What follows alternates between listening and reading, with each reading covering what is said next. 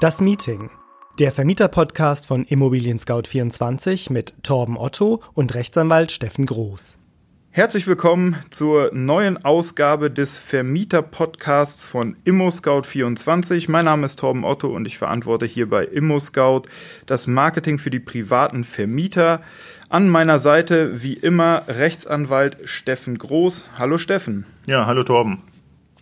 Ja, Steffen ist Inhaber der Kanzlei Groß Rechtsanwälte und wenn Sie genaueres über ihn und sein Team wissen wollen, dann schauen Sie doch gerne auf seiner Website vorbei unter www.groß.team. Ja, heute wollen wir uns äh, mit einem spannenden Thema äh, beschäftigen. Das neue Jahr steht vor der Tür 2020 und wie das so ist, ähm, sind auch wieder viele neue Gesetze bzw. Gesetzesänderungen in Planung und da wollen wir heute gerne Ihnen einen Überblick geben, was denn so alles ansteht. Äh, manche Sachen sind schon ein bisschen konkreter als äh, die anderen, aber ähm, ich denke, alles spannende Themen.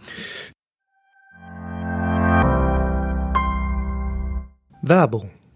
Sie sind gerade auf der Suche nach einem neuen Mieter? Dann habe ich gute Neuigkeiten für Sie. Als Neukunde bekommen Sie jetzt Ihre erste Anzeige auf ImmoScout24 geschenkt.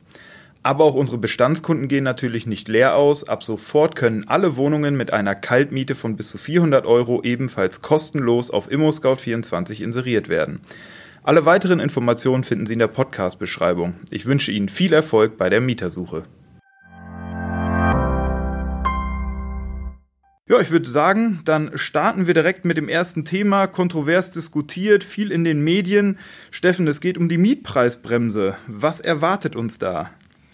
Ja, der Gesetzgeber hat, ähm, ich sag's mal ein bisschen ketzerisch, äh, völlig unerwartet festgestellt, dass das noch nicht ganz so funktioniert hat und äh, beabsichtigt jetzt die Mietpreisbremse zu verlängern. Ursprünglich war sie eben 2015 eingeführt worden. Mhm. Die einzelnen Länder konnten dann selber bestimmen, ob sie die Mietpreisbremse auch umsetzen, ja oder nein. Und es galt damals, ähm, dass das Ganze für fünf Jahre eingeführt werden soll.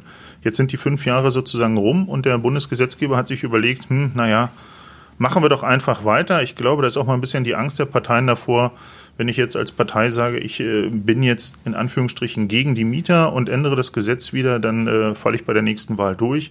Von daher soll die Mietpreisbremse verlängert werden. Mhm. Da ist noch juristisch kurz anzuwenden oder einzuwenden. Es gab Rechtsstreitigkeiten, ähm, da ging es auch bis zum Bundesverfassungsgericht und das musste darüber entscheiden, ob die Mietpreisbremse sozusagen verfassungsgemäß ist, mhm. ja oder nein. Und ähm, wenn man sich die Urteile anguckt, dann hat das Bundesverfassungsgericht gesagt, ja, okay, kann man mal so machen. Und da das Gesetz ja zeitlich sehr stark begrenzt ist, nämlich auf diese fünf Jahre, ist das Bundesverfassungsgericht da mitgegangen. Und ich glaube, diese äh, Nuancen in dem Urteil, die dann, oder was heißt Nuancen, die dann eben auch drin standen, die hat der Gesetzgeber jetzt, glaube ich, ignoriert und hat gedacht, okay, Bundesverfassungsgericht hat gesagt, ist in Ordnung, können wir jetzt weiter so machen. Und ich glaube, beim nächsten Mal wird es dort andere Urteile geben. Aber die Diskussion ist, Mietpreisbremse soll verlängert werden. Mhm, verstehe. Ähm, eine weitere Veränderung in diesem Zusammenhang ähm, bezieht sich, glaube ich, auf den Betrachtungszeitraum ähm, für die ortsübliche Vergleichsmiete. Die ist ja wiederum ähm, ja, quasi die Basis für die Mietpreisbremse. Was genau hat es damit auf sich? Ja, sagst du schon richtig. Das spielt alles sozusagen äh, zusammen. Die ortsübliche Vergleichsmiete ist immer Dreh- und Angelpunkt dessen, wie hoch kann ich die neue Miete äh, vereinbaren und auch, wie kann ich im laufenden Mietverhältnis nach der ortsüblichen Vergleichsmiete die Miete erhöhen. Aktuell ist es so, dass die ortsübliche Vergleichsmiete, und man muss immer davon ausgehen, das ist nicht äh, zwingend sozusagen äh, der Markt, der uns jetzt die ortsübliche Vergleichsmiete vorgibt, sondern mhm. das ist eben, so wie es bei Jura meistens ist, eine Fiktion und der Gesetzgeber hat gesagt, naja, was machen wir da? Wir nehmen mal die Mieten aus den letzten vier Jahren. Und das heißt, alle Neumietvertragsabschlüsse und eben auch Mieterhöhungen werden dort mit eingerechnet und dann sagt der Gesetzgeber, das ist für mich jetzt so ortsüblich. Wenn er vier Jahre gesagt hat, hat er gesagt, na gut, dann können wir jetzt ja auch mal einfach den Zeitraum verlängern. Wir nehmen das Ganze mal auf sechs Jahre. Es gab Parteien, die, glaube ich, zehn Jahre gefordert haben und da braucht man nicht Adam Riese sein, äh, um zu sagen, wenn ich jetzt die Durchschnittsmiete aus den letzten zehn Jahren nehme, dann ist die letztendlich weit vom tatsächlichen Markt abgekoppelt und wird auch zu einer Mietreduzierung führen. Aber das ist aktuell in der Diskussion. Der Betrachtungszeitraum für die ortsübliche Vergleichsmiete nicht mehr vier, sondern zukünftig sechs Jahre. Das heißt, wenn das kommen sollte, dann äh, ist der Spielraum für die Mieterhöhung, also für die absolute Mieterhöhung wahrscheinlich noch mal ein bisschen geringer für die Vermieter, ja? Definitiv. Also klar, wir hatten äh, vor sechs Jahren also eine geringere Miete als jetzt vor drei Jahren. Mhm. Und dementsprechend haben wir einfach in dieser äh, Durchschnittsrechnung auf einmal noch geringere Werte, die natürlich auch den Durchschnitt wieder senken. Mhm. Kann passieren, dass wir in einzelnen Gebieten überhaupt gar keine Mieterhöhungsmöglichkeit mehr haben. Ist aber aus meiner Sicht wahrscheinlich politisch so gewollt. Wie gesagt, ist ein rein von Menschen erdachtes äh, mathematisches Konstrukt, muss nicht zwingend also mit dem tatsächlichen Markt übereinstimmen. Der Gesetzgeber hat das so gemacht. Alles klar. Ähm, ein weiterer Punkt betrifft die, ähm, ja, die Umlagefähigkeit der Grundsteuer. Bisher konnten ja Vermieter die Grundsteuer immer auf die Miete umlegen. Was ist hier geplant, Steffen? Genau, das ist so der Vermieter. Ähm, das hatten wir in einem unserer vorhergehenden Podcasts zum Betriebskosten, kann eben Betriebskosten umlegen mhm. und da geht es eben darum, die laufenden Kosten, die ihm für das Objekt entstehen. Und laufenden Kosten waren insbesondere auch die Grundsteuer. Ähm, jetzt haben einzelne Parteien gesagt, okay, Grundsteuer, warum muss der Mieter das Ganze tragen? Ist natürlich immer ein bisschen der Mieterschutz im Hintergrund und dass man sagt, die Betriebskosten sind so die zweite Miete für den Mieter geworden. Zum Schluss äh, will die Politik den Mieter entlasten und sagen, okay, die Grundsteuer soll doch bitte schön der Vermieter komplett tragen. Ähm, warum soll er die auf den Mieter umlegen? Da gibt es verschiedene Argumentationen in alle Richtungen. Die einen sagen, naja, wenn die Gegend sich verbessert, dann ist das eben für den Vermieter vorteilhaft, deshalb soll er auch die Grundsteuer selber zahlen. Die anderen sagen, wenn die Gegend sich verbessert, dann ist das auch für den Mieter vorteilhaft, also soll er die ja. Grundsteuer zahlen. Ist eine politische Diskussion, aber es wird wahrscheinlich dazu kommen, dass perspektivisch die Vermieter alleine die Grundsteuer tragen und nicht mehr umlegen können. Mhm. Na, das ist ja dann doch auch wieder ja kein Einschnitt, aber dann doch wieder eine relevante Veränderung, definitiv. Ähm, ja, wir haben noch ein paar Themen vor uns, springen wir gleich zum nächsten. Ähm, es ist auch eine Reform des Wohneigentumsrechts angedacht. Was genau steckt dahinter? Ja, es gibt verschiedene Verbände, die schon äh, über Jahre, ich würde mal sagen auch fast Jahrzehnte darauf drängen, dass das Wohnungseigentumsrecht geändert wird. Aktuell haben wir eine Diskussion, die das Ganze vielleicht ein bisschen beschleunigt. Und zwar müssen bauliche Veränderungen, die das Gemeinschaftseigentum betreffen, in so einer Wohnungseigentümergemeinschaft eben immer einstimmig erfolgen. Mhm. Ähm, wenn man jetzt zum Beispiel auf die E-Mobilität umsteigen will, dann heißt auch, äh, ich möchte in die Tiefgarage eine Ladestation für ein Elektroauto einbauen, dann ist das eine bauliche Veränderung. Letztendlich müssen die Kabel dann auch über das Gemeinschaftseigentum geführt werden. Und brauchen für so einen Beschluss eben auch hundertprozentig die Zustimmung. Mhm. Da hat der Gesetzgeber gesagt, okay, es gibt aber eben Leute, die äh, definitiv gegen E-Mobilität sind, aus welchen Gründen auch immer. Und die können dann innerhalb einer solchen Gemeinschaft komplett verhindern, mhm. weil sie eben die einzigen sind, die dagegen stimmen, dass sowas gemacht wird. Dann hat der Gesetzgeber gesagt, das ist nicht mehr zeitgemäß, wenn wir das eine wollen.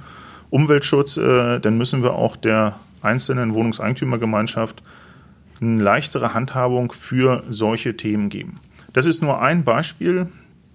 Ähm, andere Sachen sind noch mit angedacht, aber die Bundesregierung ähm, hat jetzt vor kurzem noch mal entschieden, es sind so viele Themen, dass sie jetzt nicht allein wegen der E-Mobilität eine Änderung durchführen wollen, sondern wahrscheinlich wird es im nächsten Jahr noch mal eine größere Diskussion geben, dass das Wohnungseigentumsrecht, das Zusammenspiel der ganzen Eigentümer untereinander noch mal grundlegend und auch mehr als über die E-Mobilität hinaus geändert wird. Das heißt, äh, die Immobilität war in diesem Fall ein bisschen der Anstoß der ganzen Diskussion, aber was genau da noch alles reinkommen oder reinfallen kann, das werden wir dann nächstes Jahr erst erfahren. Verstehe. Ja, dann springen wir direkt wieder zum nächsten Thema. Wir hatten das auch schon mal kurz in einem ein, äh, in einer Ausgabe unseres Podcasts angerissen. Ein neuer Zensus steht an. Was äh, beziehungsweise wie betrifft das die Vermieter im nächsten Jahr? Ja, beim Zensus geht es ja letztendlich darum, dass, ich sag mal, der Staat wissen möchte, wie viel Einwohner hat er, wie wohnen die, wie sind die Preise, wie sind die Gesamtumstände. Und dazu wird, äh, ich sag mal, so eine Art Volkszählung letztendlich wieder durchgeführt. In diesem Fall sollen aber noch mehr Parameter ähm, berücksichtigt werden. Baualtersklassen, wie ist beispielsweise auch die Gebäudeausstattung, wie viele Leute wohnen in den einzelnen Wohnungen und ähm, wie hoch ist auch die Netto-Kaltmiete. Das sind jetzt immer unterschiedliche Faktoren und grundsätzlich ist der Gesetzgeber davon ausgegangen, wir können das doch eigentlich beim Immobilienverwalter abfordern, also mhm. oftmals eben dem Wohnungseigentümer, Gemeinschaftsverwalter. Das Problem besteht aber darin, der WEG-Verwalter hat natürlich Informationen zum gesamten Gebäude und weiß auch, welche Eigentümer, also Wohnungseigentümer in dem Haus drin sind. Wenn er aber nicht die Sondereigentumsverwaltung hat, das heißt also nicht die Verwaltung der Mietverhältnisse mit berücksichtigt, mhm.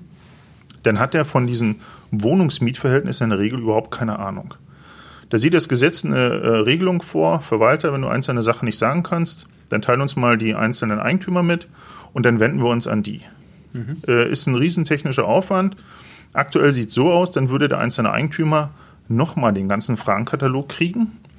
Und der müsste jetzt nicht bloß Verhältnisse zu seinen Mietern, Netto-Kaltmiete oder ähnliches mitteilen, sondern der müsste jetzt eben auch wieder sagen, wie viele Eigentümer gibt es noch im Haus, wer sind die Eigentümer, wie ist die Gebäudesubstanz und, und, und. Das sind also mal Fragen, die der WEG-Verwalter beantworten kann und mal Fragen, die der einzelne Eigentümer beantworten kann. Und es ist zu befürchten, dass in, diesen, in dieser Gemengelage wahrscheinlich alle sehr, sehr viel Zeit für die Kommunikation verbrennen, wer kann was an welcher Stelle sozusagen mitteilen. Mhm. Ähm, das Problem ist, wenn man beispielsweise in 2021 in den Zensus durchführen will, dann müssen die meisten WEG-Verwalter schon im nächsten Jahr, das heißt also wahrscheinlich einige fangen mit WEG-Verwaltung schon im Januar an, diese Zensus-Thematik in den WEG schon vorbereiten. Klar, die Verwalter sagen, das ist auf einmal nochmal zusätzlicher Aufwand. Ähm, wir machen es, wie machen wir es und wie kriegen wir es letztendlich vergütet. Darum geht es auch, dass der Verwalter eben seine Leistung vergütet bekommt. Mhm. Und einzelne Eigentümer werden sagen, brauchen wir nicht, wir wollen keine gesonderte Vergütung zahlen. Wir machen das selbst, aber die können es eben auch wieder nur begrenzt selbst machen.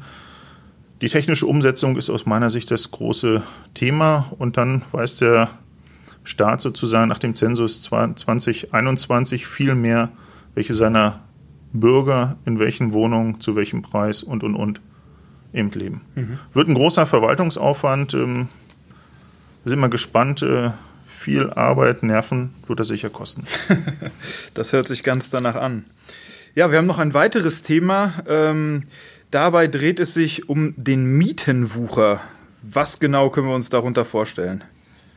Ja, in der Presse ist zurzeit ja immer sehr viel über den Mietendeckel zu hören. Äh, mhm. Äh, läuft rauf und runter, insbesondere in Berlin, aber nicht bloß Berlin, sondern ja auch in anderen äh, Bundesländern.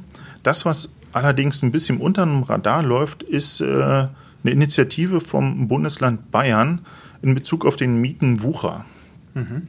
Wucher hört sich schon immer wow, ganz gruselig an. Ähm, bis jetzt war es so, wenn jemand die Notlage eines anderen ausgenutzt hat und ihm deshalb eine völlig überhöhte Miete äh, aufgedrückt hat, also wirklich sozusagen dann mit Druck, mhm. dann ist das Ganze unter Wucher gelaufen und dementsprechend konnte dann der einzelne Mieter auch diesen Vertrag im Rahmen dessen eben anfechten und sagen, okay, ich möchte aber nicht mehr so viel zahlen, du hast damals meine schwierige Situation ausgenutzt.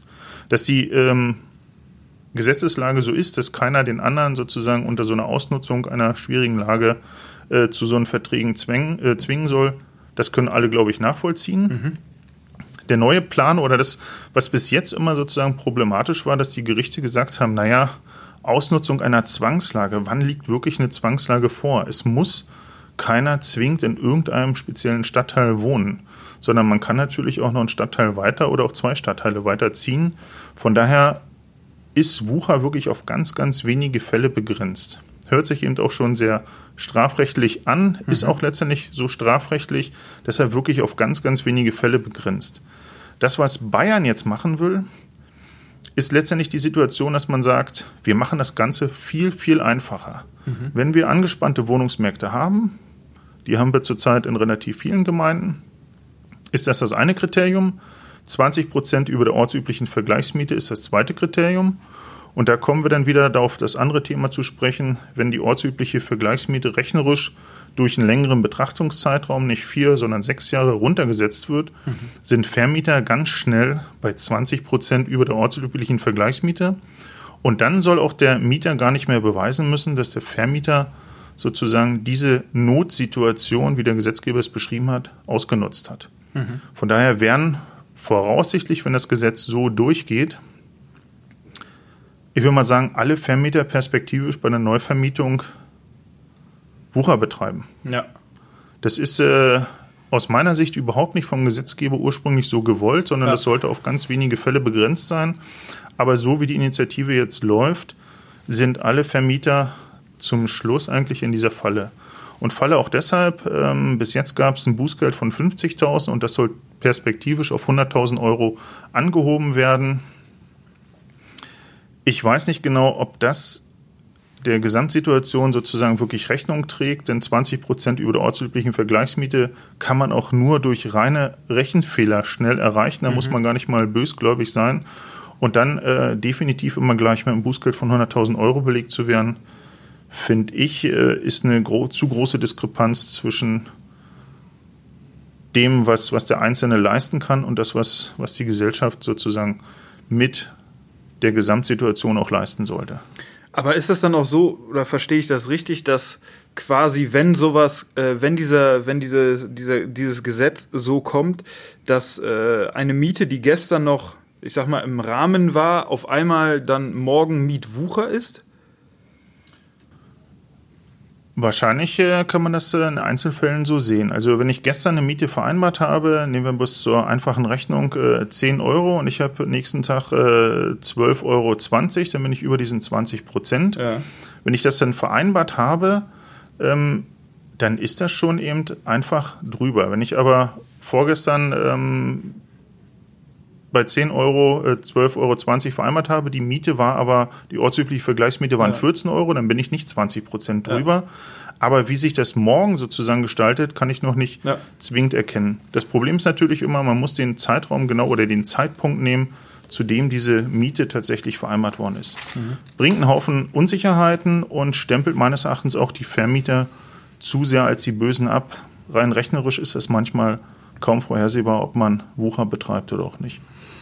Verstehe. Das bringt uns dann auch gleich schon zu unserem letzten Thema. Du hattest es äh, gerade schon kurz angeschnitten. Nicht die Mietpreisbremse, sondern äh, der sogenannte Mietendeckel.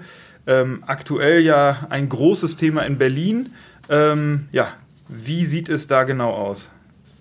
Ja, derzeit ist es nur, ich sag mal, nur in Anführungsstrichen ein Thema für Berlin, aber ich weiß, dass eben auch andere Bundesländer, Bremen oder auch äh, kleinere äh, Gemeinden schon überlegt haben, ob sie den Mietendeckel auch einführen. Mhm. Die wollen meines Erachtens jetzt erstmal abwarten, ob er in Berlin kommt und ob er denn auch hält. Beim Mietendeckel geht es letztendlich darum, dass der Senat in Berlin zum Ziel hat, dass keine neu abgeschlossene Miete über einer bestimmten Tabelle ist.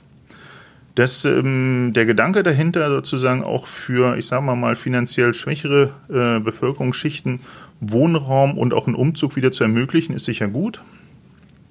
Dagegen spricht oftmals, dass ein Vermieter sich natürlich immer aussuchen wird, nämlich jetzt die finanzschwache Familie, die wahrscheinlich die 5,70 Euro bezahlen können, vielleicht auch nicht, oder nämlich jemand, der auch 15 Euro bezahlen kann, dem ich aber nur 5,70 Euro abnehmen darf. Mhm. Aus meiner Sicht würde er sich wahrscheinlich für denjenigen mit 15 Euro entscheiden und nimmt dem 5,70 Euro ab. Das heißt, die tatsächlich Bedürftigen werden im Grunde gar nicht sozusagen so erreicht. Große Diskussion ist, ob das Land Berlin hier überhaupt irgendwas entscheiden darf, ob man so ein Gesetz überhaupt erlassen darf. Es gibt äh, selbst vom ehemaligen Bundesverfassungsgerichtspräsidenten ähm, ein Gutachten dazu, der sagt, nee, das funkt so, funktioniert so nicht. Denn das ist eine Materie, die der Bund bestimmen muss. Wir haben, alle Vermieter, die zuhören, wissen das sicher, im äh, BGB so viele Vorschriften zum, zur Miethöhe, wann kann ich welche Miete anpassen mit Modernisierung oder auch Betriebskosten, allem drum und dran. Da hat der Gesetzgeber aus meiner Sicht, und so sehen es eben auch die Verfassungsrechtler, gar keine Lücke gelassen, in die das Land Berlin reinspringen könnte. Das Land Berlin ähm, scheint aber aktuell nicht auf diese ganzen äh, Rufe sozusagen zu hören, sondern will das Ganze äh, durchziehen. Und wir werden voraussichtlich Anfang nächsten Jahres dann diesen Mietendeckel bekommen. Der heißt, ich kann nur noch Mieten zu einer ganz bestimmten Höhe vereinbaren. Hängt ein bisschen von den Baualtersklassen ab. Und dann ist Schluss. Und die Leute, die mehr jetzt schon zahlen, haben die Möglichkeit, die Mieten runtersetzen zu lassen. Mhm. Führt zu den äh, schwierigen Situation. Jemand, der eben sich, wenn wir bei dem Beispiel bleiben, 15 Euro Miete leisten konnte, die auch gerne gezahlt hat, kein Problem damit hatte, kann hinterher hingehen und sagen, ich möchte die ganz gerne auf 9,80 Euro reduziert haben. Mhm. Warum wir jetzt jemanden, der finanziell in der Lage ist, so viel zu zahlen, äh, subventionieren sollten, ist nicht zu verstehen, aber ist aktuell sozusagen die Diskussion. Also der Mietendeckel wird insbesondere erstmal Berlin stark beschäftigen. Und das Problem ist, selbst wenn das Ganze eben auch durchs Verfassungsgericht als verfassungswidrig sich äh, oder herausstellt und das Gesetz aufgehoben wird, dann wird dieser Prozess wahrscheinlich zwei oder drei Jahre dauern. Das mhm. heißt, wir haben 2023 dann Gewissheit darüber, ist das Gesetz verfassungswidrig oder nicht. Und dann geht es auch darum, wie wickelt man die ganze Vergangenheit ab. Mhm. Das bringt für alle Vermieter aktuell so große Unsicherheiten und ist eben auch, so sieht das Gesetz das vor, eben mit Bußgeld bewährt. Ich ähm, kann es nicht wirklich nachvollziehen, weil es auch die Probleme an für sich nicht löst.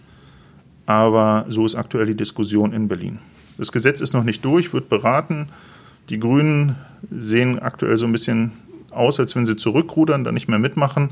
Aber wir müssen das abwarten und ich gehe davon aus, dass es, wenn es in Berlin durchgeht, auch wahrscheinlich noch andere Bundesländer gibt, die das Gleiche machen werden. Ähm, ja, das soll es für heute gewesen sein. Viele spannende Themen waren dabei. An dieser Stelle, wie immer, vielen Dank an dich, Steffen. Ja, sehr gern. Und ja, äh, wenn Sie noch Fragen zu diesen Themen haben, die wir hier besprochen haben, ähm, gerne auch Lob oder Kritik oder auch Themenvorschläge für weitere Ausgaben unseres Podcasts, schreiben Sie gerne eine E-Mail an podcast.scout24.com. Und ansonsten bleibt uns nichts anderes übrig, als äh, uns zu verabschieden. Bis zum nächsten Mal. Ja, auf Wiederhören.